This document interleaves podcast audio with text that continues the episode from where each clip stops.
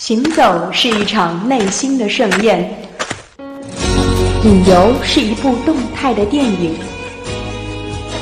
读万卷书，行万里路，旅行天下，享受旅游的乐趣。阵阵晚风吹动着松涛。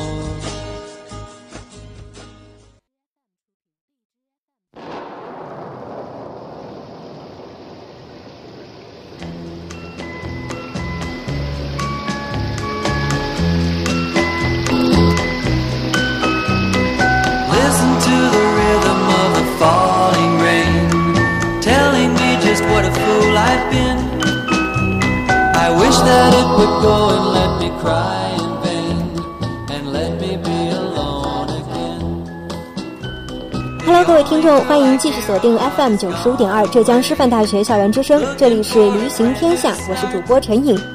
驴行天下呢，一直都带着大家走遍了大江南北，那今天我们就要带大家去江南水乡西塘看一看。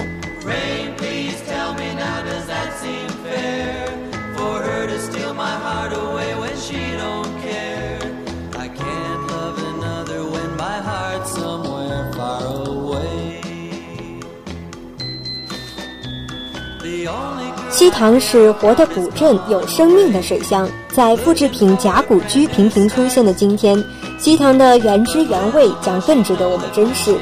西塘它挂着厚厚的水帘儿，披着薄薄的雨雾，在我们眼前出现。穿过长长的窄窄的小巷，脚下的青石板也在雨中踏出刷刷的声音，和着手中雨伞滴滴答答的响声，就像是一个撩人的和弦，催着你往前赶。随着那夹杂着叫卖、吆喝的熙熙攘攘，本期的驴行天下将带你一起走进西塘，走进那个烟雨江南。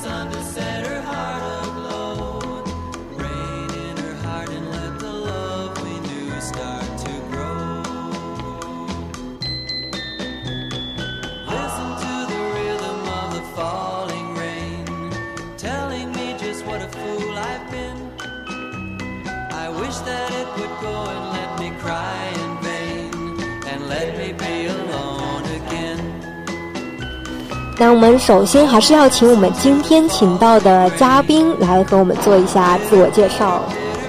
嗯，大家好，我叫金慧敏，来自教师教育学院。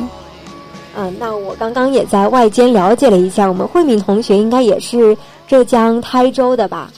嗯，是的。嗯，那可能也可以算是江南女子，所以呢，就是可能也会对西塘啊、乌镇这些就是比较有。情调的地方有一种独特的感感情吧，嗯，对，就是比较喜欢那种比较美的地方，嗯，那其实我们江南这一块啊，就算我们浙江吧，它就有很多的古镇，比如说像我们刚刚提到的周庄、乌镇啊之类的，那西塘也应该算是规模比较大，并且呢保存的也比较好的一个古镇了。那么这一次你的西塘之行。会给你留下一个怎么样的大概的印象呢？我是趁着清明的假期去了西塘，然后因为是临时起意，没有特别规划，然后也没有想到那边会有这么多的人，然后进去之后，然后一下子就感觉就是进了一个非常古色古香的地方。嗯。然后就是跟之前一直生活那种城市还是有很大的差别的，嗯，就觉得一下子变到那种很古朴、很原始的感觉。嗯，因为其实我也是，嗯，前不久吧，我也去了一趟一趟西塘，然后呢，我就是我是真的就是对这些江南水乡就是抱有非常大的向往。我以前呢一直想去一趟乌镇，然后后来因为我们部门组织了这趟部门旅行去了西塘。所以我觉得也算是圆了我自己的一个小小的心愿吧。那因为我自己也去过，所以我和我们慧敏打探一下。因为你刚刚也说你们是没有准备去的嘛，那你们就是嗯过去住啊什么的，就是怎样安排的呢？嗯，住的话就是当时就是其实是走到一家客栈，然后就会进去问一下有没有房间什么的。然后那边的人真的是出乎意料的多，然后找到一家空的，我们就直接进去，然后就住下了。嗯，那其实也还算比较运气的吧，因为清明假期肯定人非常的多，那还能让你们找到就是在我们景区里面的小客栈也是不错了。嗯，是的。那刚刚我们慧敏呢也和我们描述了一下她所看见的这个西塘古镇的样子，就是非常的古色古香，也非常的古朴。那我觉得大家的脑海当中也可以想象出它的样子了，都觉得可以就是感受到那种非常的就是江南烟雨的那种气息。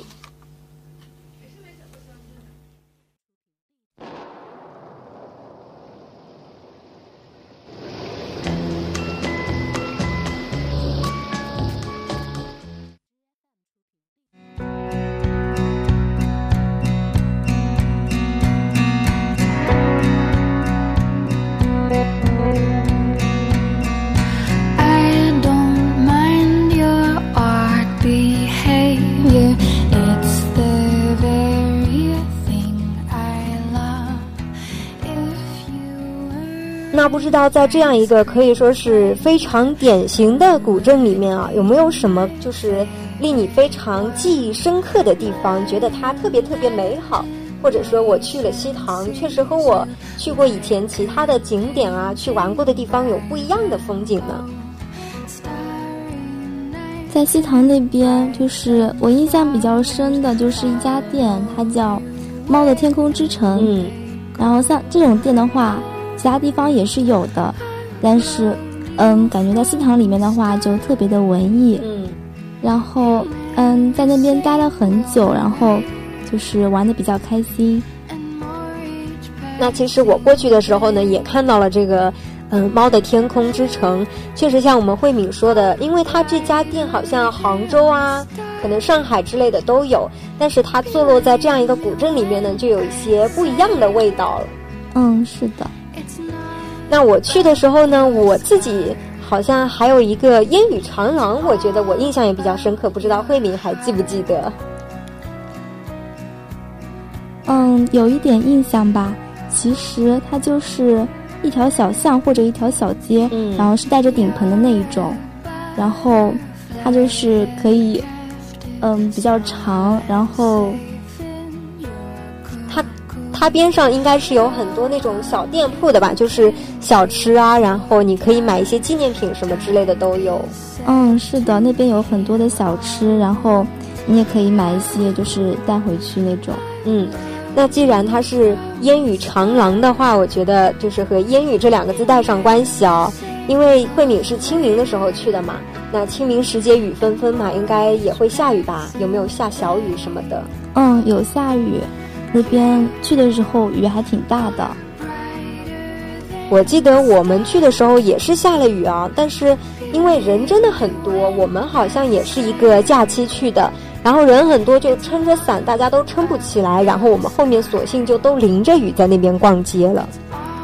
我们也觉得撑伞非常的不方便，然后看到路上的行人就是有穿雨衣的嘛，嗯，然后就有。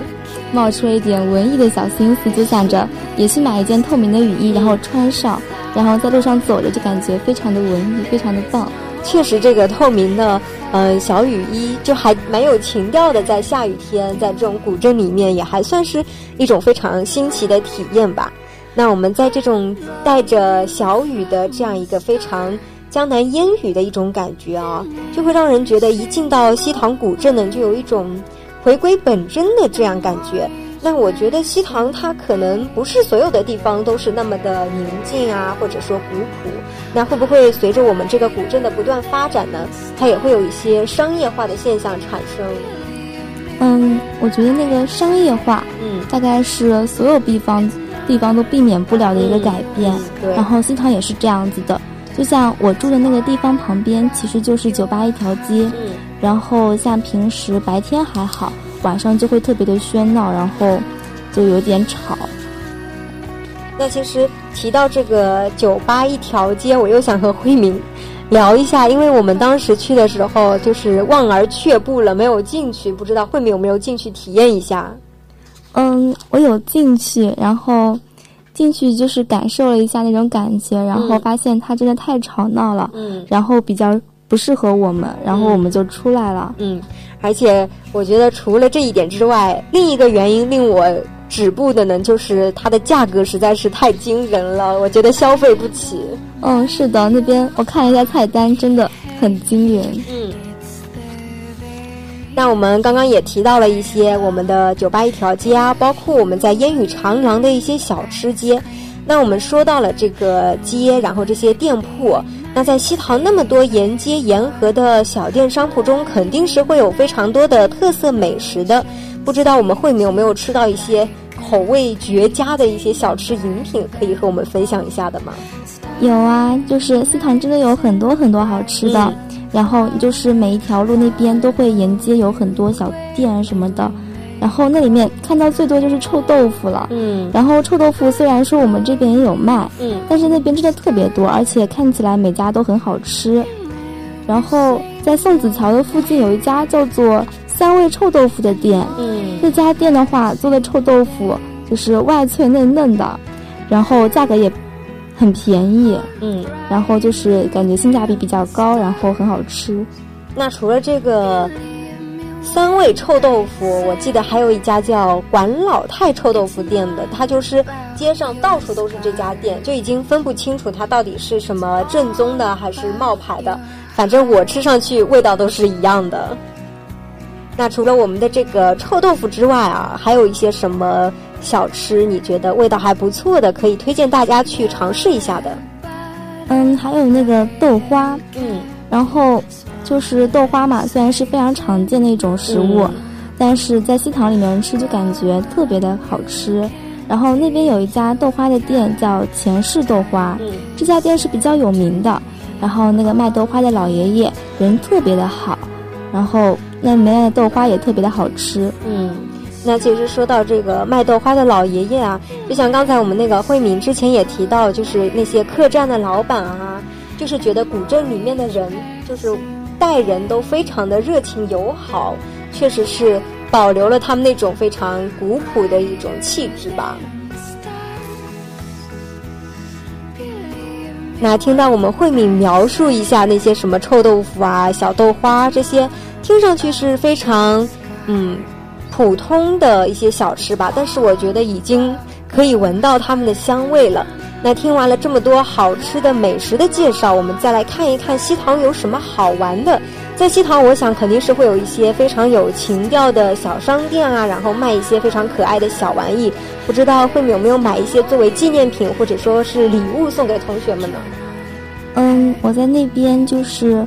没有买很多玩，就是就买了一些吃的，然后就是买了那个芡实糕，然后我觉得那边的芡实糕应该算是西塘的特产，然后就想带回去给寝室的同学尝一尝，所以你就买了我们这个呃小吃芡实糕带回去当做纪念品了。那我觉得好像慧敏也是一个小吃货，嗯，是的，比较喜欢吃。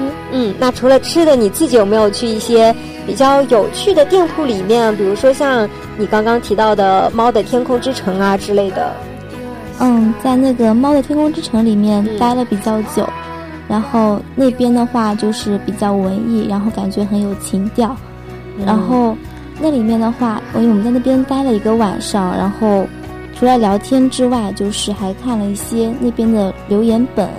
我觉得留言本是一个非常神奇的东西，你可以看到别人分享的东西啊，嗯，然后就感觉能体会到别人当时在游玩西塘的时候那种感情，然后自己也可以写一些，就觉得非常的有格调。那确实是这样子的，因为猫的天空之城我们去的时候人比较多嘛，然后我们就逛了一下，但是呢，我也看到了它里面有很多书，然后会有那些明信片。还有一个慢递的这样一种方式，就是你可以寄给以后的自己啊，或者说是寄给你的亲戚朋友都可以。我们慧敏有没有尝试一下？我没有尝试，但是我的小伙伴尝试了，然后我就看他在那边写，写给他的男朋友，然后被虐了一波。其实我也觉得西塘这样的地方可能更适合情侣去。哦，是的，嗯。那我自己去的时候呢，我还去一家叫做蜜谷寻花的这样一家店啊，也是一家老店，而且呢，老板是一个大美女，并且是一个有故事的人。这家店它其实是一家手工纸品店，它会卖一些手工日记本啊、明信片、相册之类的。然后它的封面都是一些嗯手工做的花贴，里面会有一些花瓣夹在里面。所以呢，我就买了一下，然后去送给了我的好朋友，也当做算是一个纪念品吧。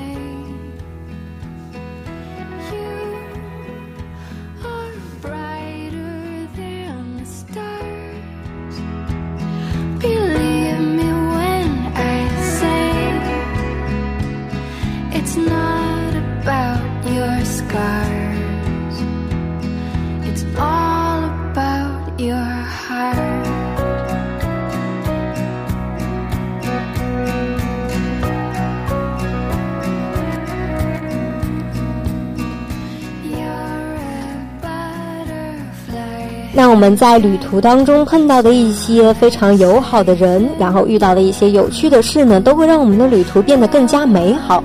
那么在最后，慧敏有没有什么一些小贴士，或者说是，呃，你去了之后的一些小心得，可以分享给我们想要去西塘旅游的朋友们呢？比如说有可以推荐一些礼物啊什么的。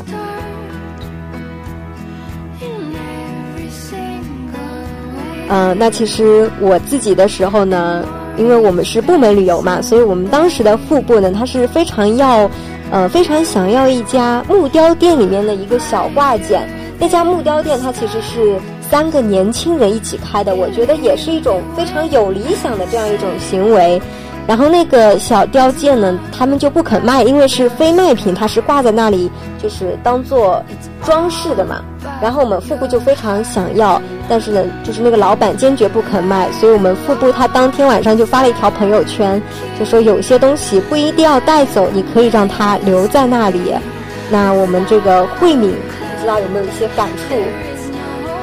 嗯，就是。嗯，我觉得还是有一些东西可以带走的。嗯，就是我在那边路上就看到有几个外国人，就是会给人画速写。嗯，然后就是感觉画的非常的棒，然后非常的写实。嗯嗯，然后就是他会稍微带一点夸张，就是感觉非常的嗯独特。嗯，我觉得这种用来带走的话还是可以的。嗯，而且速写这种东西，就是也可以在家里你给它嗯裱个框画起来之类的，也是可以。保留的比较久这些东西，那也是非常感谢我们慧敏同学呢带给我们的西塘之行。那因为我刚刚前面也说了，我自己本身呢前不久也去过一次西塘，但是不同于我们慧敏这一次的随性而行，我其实是做了很多功课的。所以下面呢就由我来为大家简单介绍一下西塘的美食攻略。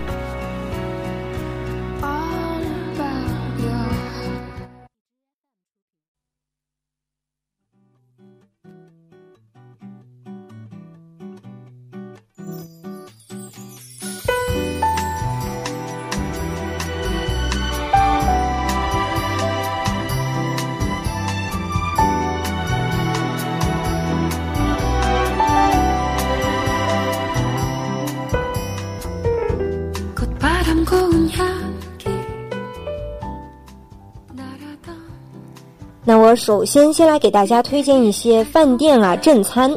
首先就是我们的玉楼春饭店。这个玉楼春饭店呢，已经是西塘的老字号饭店了。它位于塔湾街，有三间店面，而且呢是靠河的。三楼也有一个非常棒的临河阳台，价格也非常的亲民。店内呢干净卫生。由于它的地理位置比较好，所以它的生意呢也是非常的好。这家店菜的味道呢，绝对可以说是非常正宗的。不过我推荐这家店的主要原因呢，还是因为这店的服务态度非常非常的好，上到老板，下到服务员都是非常厚道的人。在点菜之前啊，他们都会询问一下你的口味，然后再针对不同的口味推荐一些不同的菜式，非常的贴心。综合来看呢，也是整个新塘。整个西塘性价比比较高的饭店了。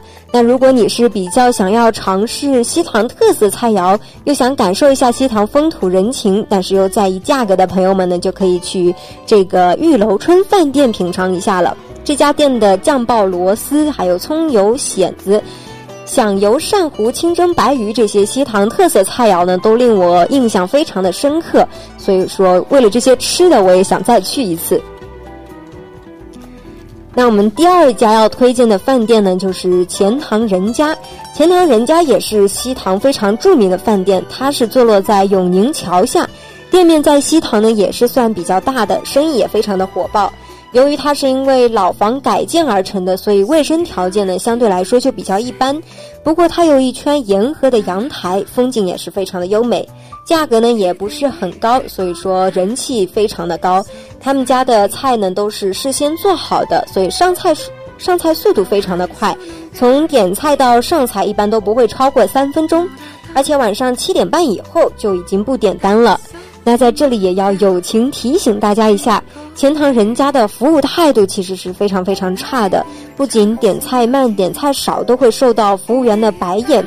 但是它的菜的味道还是在西塘整体水平之上，还是可以接受的。所以从环境、菜价、服务综合来看的话，钱塘人家的性价比也还是可以的。但是呢，没有什么菜可以让我印象深刻，比较适合那些只为风景，其他都是浮云的朋友们了。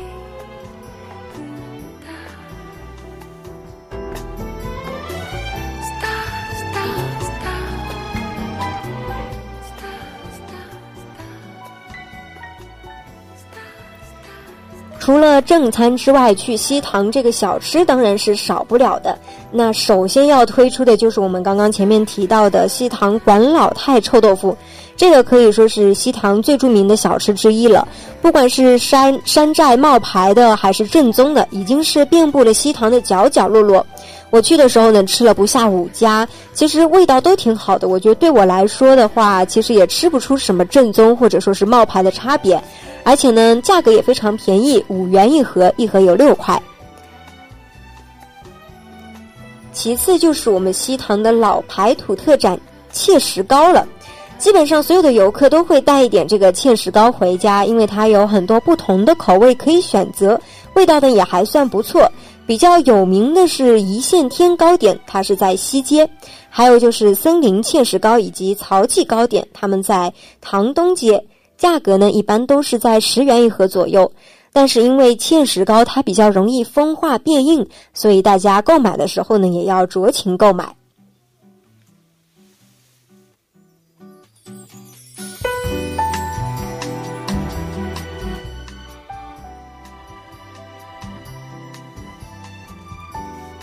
接下去是我们的西塘小馄饨。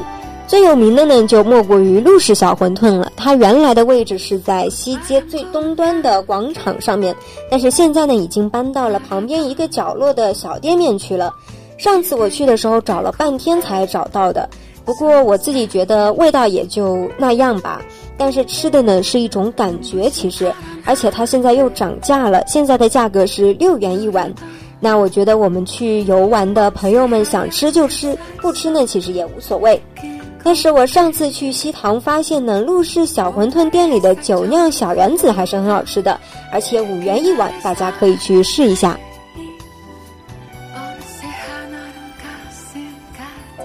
尝完小馄饨之后呢，接下来要推出的是我们西塘豆腐花，也是西塘著名小吃之一。原来是在永宁桥边上有钱氏豆腐花的小摊，但是呢，现在已经搬到了塘东街北段的一个小店面里面去了，也是比较难找的一家店，但是味道呢也是非常不错。不过现在也已经涨价了，是五元钱一碗。还有我们的荷叶粉蒸肉，它是西塘官网上着重介绍的一种小吃。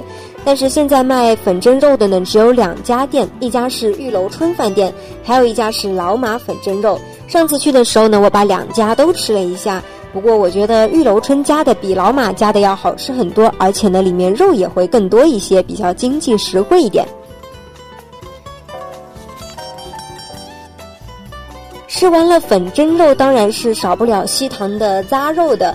杂肉呢，其实是用荷叶和稻草绑住的一个红烧肉，味道其实也和红烧肉差不多，只是更加咸一点，吃多了可能会腻。但是五块钱一块也还价格也比较实惠吧，算是。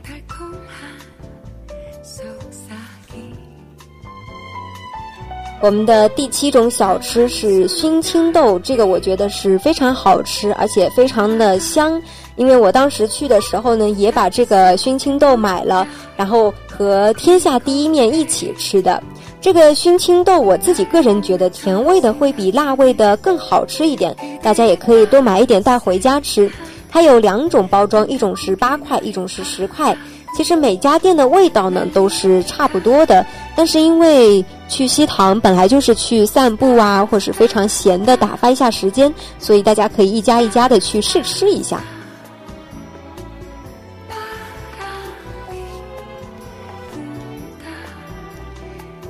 接下去要推荐的这个麦芽塌饼啊，它是只有立夏节气，也就是每年的五月份这个时候才会出现的。这个塌饼呢，是由油煎出来的一种甜味糕点。其实说它是甜味糕点呢，还算是有点委婉了，因为按照我自己的个人口味来说的话，它实在是太甜了。不过有些人还是会觉得很好吃，而且它的价格也非常便宜，只要三块钱一个。比较有名的是杨氏塌饼以及卧龙塌饼。都在石板路上。接下去要推荐的这个天下第一面呢，刚刚也提到了一下。其实西塘有很多这个面馆，而且呢都聚集在西街东段的小吃街上面。很多朋友对这个名字呢可能非常的好奇，那我还特地去西塘官网上查看了一下。其实这个西塘天下第一面啊，它不是一个店的招牌，反而是一种面的品种。西塘这边呢是把它称作烙锅面的，它的基本做法就是先把面烧熟，然后再加上浇头一起煮开，嗯，大致就是这样子。我吃了觉得味道一般，嗯，面不太好吃，汤也不好喝，价格还比较贵，所以呢可能不太建议大家去这个天下第一面了。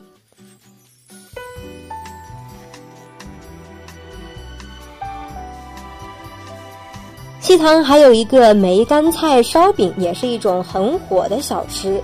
其实就是咸味的大饼里面再塞上梅干菜，吃起来呢非常的脆。五块钱可以买一大块。它在西塘有两家店，一家在塔湾街，还有一家在宋子来风的桥边上。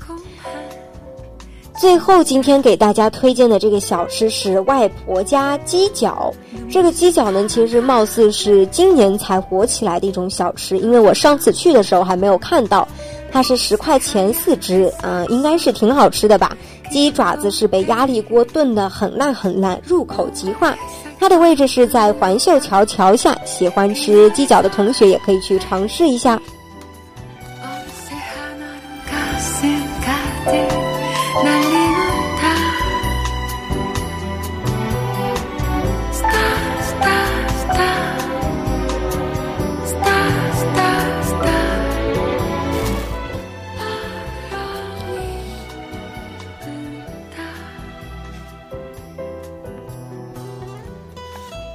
西塘在不经意间就可以让你心醉不已。它古朴而淡雅，宁静而温婉，朦胧而闲适，就像是一幅淡淡的水墨画一般。无论你是想一个人旅行，在烟雨蒙蒙中随风听情远，还是想要携手前往，漫步在长廊当中倚楼听风雨，那我觉得不妨都来到西塘看一看，因为这个呢是你看一眼就会掳走你的心的这样一个千年古镇。